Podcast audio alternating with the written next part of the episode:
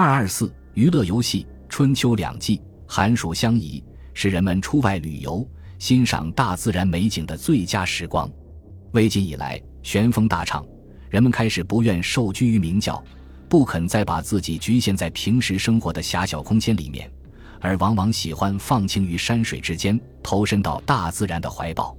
这种将自我生命与苍茫高远、浩渺无际的天地宇宙融成一体的追求。是当时很多名士做人的信条，竹林七贤之一的阮籍可算是其中的一个代表。他常登山临水，经日忘归，有时随意信步，不由径路，一直走到人迹罕至的地方。在登广武山、远眺楚汉相争的古战场后，他留下了“时无英雄，史庶子”成名的佳句。然而，对山水眷恋最深的，当属那些隐逸之士。为了脱俗。他们大多终生与山水为伴，不愿踏入市井一步。东晋时期，陶渊明不为五斗米折腰，把辞官隐居看成是久在樊笼里复得反自然的乐土。以后他西涉荆乌，南登衡岳，因结与衡山，欲怀上平之志。甚至到年迈体衰后，他躺在病榻上，仍称要卧以游之。谢安寓居会稽时，常与僧俗好友。悠游山林，六七年间征召不至，虽弹奏相主，既已禁锢而厌然不屑也。大书法家王羲之辞官后，游遍诸郡名山，还泛舟到沧海，逢人便称“我卒当以乐死”。北方这样的名士也不少，郦道元还因此留下名作《水经注》。蹴鞠是我国古代的球类活动，鞠用皮革制成。《战国策·齐策》记载有战国时人进行蹴鞠之戏的内容。两汉时期，此项游戏相当普及。河南南阳、山东沂南、四川成都等地都出土大量关于蹴鞠的画像石。进入魏晋，玩者仍绵延不绝。曹植曾有连篇记巨壤，巧结为万端的诗句，即是名证。藏钩也是魏晋南北朝时期老少咸宜的娱乐活动。唐人段成式在《酉阳杂俎》中称：“旧言藏钩起于钩艺，盖依新事三秦记。云汉五钩一夫人手权，时人笑之，目为藏钩也。众人分曹守藏物，探取之。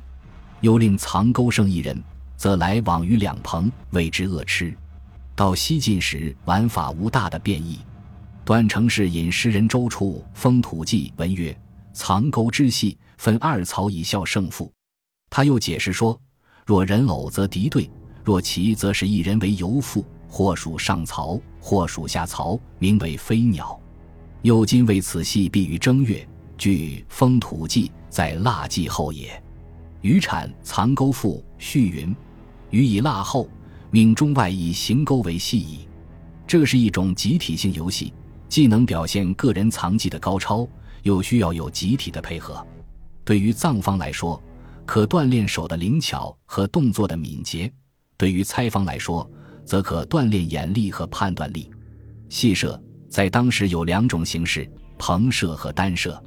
前者是一种团体赛，参加者可分两组，分组轮流射击，相加后成绩优秀者胜；单射以个人为单位，成绩最好者胜。斗草，宗林《荆楚岁时记》称。五月五日为知木兰节，荆楚人并踏百草，又有斗百草之戏。有人认为，这是人们在踏青时看谁采集的草类品种多、识别的清，谁就获胜的游戏。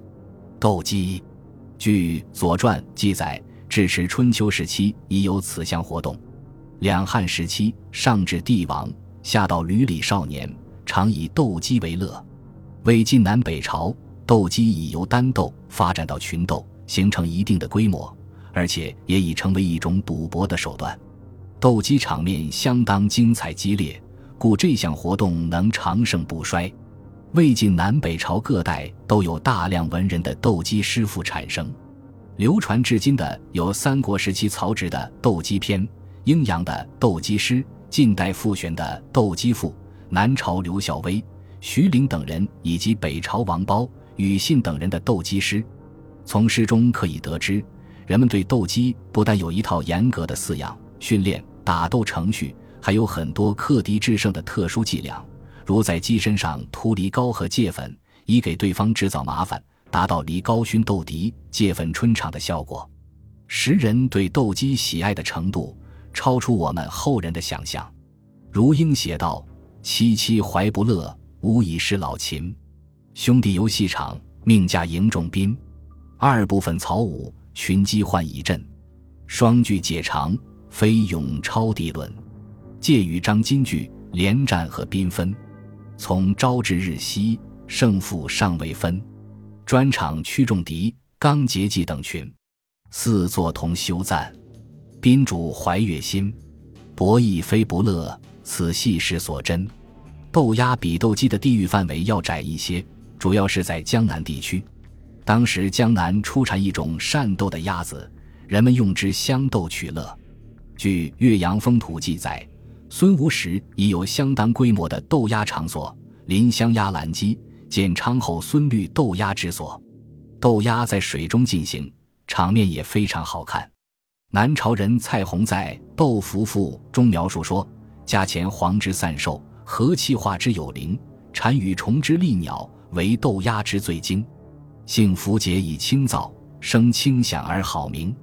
感秋高之肃烈，以金气以出征。招爽敌于西门，交武士于川亭，而乃镇晋语，耸六合，抗颜指，望雄敌。”呼雷起而电发，覆洪波以奋击。除斗鸦外，这一时期的江南还盛行斗鹅。